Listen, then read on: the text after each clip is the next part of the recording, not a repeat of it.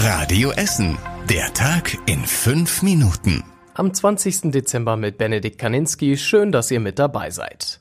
Nach der Geldautomatensprengung in Krai können Sparkassenkunden bald wieder die Filiale nutzen. Die Bank öffnet ab dem 27. Dezember wieder im Notbetrieb.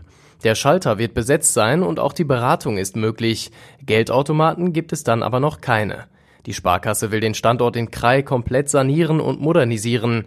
Damit soll in die Zukunft investiert werden. Außerdem soll den Kunden damit Sicherheit signalisiert werden. Bei der Sprengung der Geldautomaten wurde die Sparkasse so stark zerstört, dass die Bauarbeiten nach aktuellem Stand erst im Herbst 2023 fertig sind.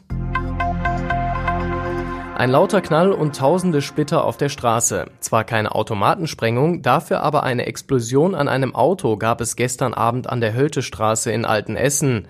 Laut Polizei hatten Anwohner am Montagabend einen lauten Knall gehört. An einem geparkten Auto sind die Scheiben geplatzt, durch das umherfliegende Glas sind auch andere Autos beschädigt worden. Die Polizei war mehrere Stunden vor Ort im Einsatz, um Spuren zu sichern. Aktuell gehen die Ermittler davon aus, dass ein Feuerwerkskörper für den Schaden verantwortlich ist. In Rüttenscheid plant die Stadt gerade eine weitere Fahrradstraße. Und trotzdem soll es dort bald mehr Parkplätze geben. Es geht um die Wittekindstraße. Sie soll für 7,5 Millionen Euro saniert und dabei direkt umgebaut werden. Dabei sollen auch 45 neue Parkplätze entstehen. Der Abschnitt zwischen Rüttenscheider Straße und Walpurgisstraße soll außerdem zur Fahrradstraße werden. Auf einem anderen Abschnitt soll es außerdem eine Umweltspur nur für Radfahrer und Busse geben. Diese Pläne sind aber erst einmal nur ein Vorschlag der Stadtverwaltung. Die Politik stimmt darüber im Februar ab. Weihnachten zu Hause statt in der Zelle. Die JVA in Rüttenscheid entlässt vor Weihnachten frühzeitig sechs Häftlinge. Bei der jährlichen Weihnachtsamnestie kommen die Häftlinge nur Tage oder wenige Wochen vor dem eigentlichen Entlassungstermin frei. Es kommen auch nur die Häftlinge in Frage, die im Gefängnis nicht negativ aufgefallen sind und keine langjährige Haftstrafe verbüßen müssen. Die Politik sieht in der Weihnachtsbegnadigung eine gute Chance, Häftlinge auf einen neuen Lebensabschnitt vorzubereiten.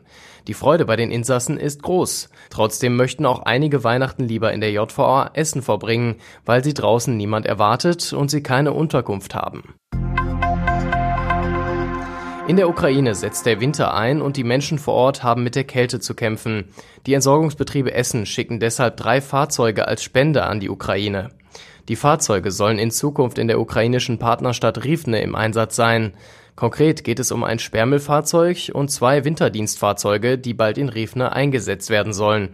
Die ehemaligen Fahrzeuge der Entsorgungsbetriebe werden mit dem Sattelschlepper zunächst nach Polen gebracht und dort an eine ukrainische Spedition übergeben. In der Ukraine werden sie dann zur Müllabfuhr und im Winterdienst eingesetzt. Und das war überregional wichtig. Die Lufthansa will ihren Vorstandsmitgliedern auch für das Jahr 2021 und 2022 einen Bonus zahlen, obwohl die Airline zu dieser Zeit mit Milliarden vom Staat unterstützt wurde. Der Aufsichtsrat habe das in seiner Sitzung Anfang des Monats beschlossen, schreibt das Handelsblatt. Und zum Schluss der Blick aufs Wetter. Heute Abend bleibt es bei uns in Essen zunächst regnerisch und windig bei höchstens 11 Grad. In der Nacht zum Mittwoch bleibt es dann verregnet, die Temperaturen gehen auf 8 Grad runter. Morgen ist es nach einem teils nassen Start dann tagsüber die meiste Zeit trocken und die Wolkendecke kann auch mal kurz auflockern. Die Temperatur steigt auf bis zu 10 Grad. Und das waren die wichtigsten Nachrichten des Tages bei uns aus Essen. Morgen werdet ihr dann in der Radio Essen Frühschicht ab 6 Uhr wieder mit dem Wichtigsten aus unserer Stadt versorgt. Habt einen schönen Abend. Das war der Tag in fünf Minuten. Diesen und alle weiteren Radio Essen Podcasts findet ihr auf radioessen.de und überall da, wo es Podcasts gibt.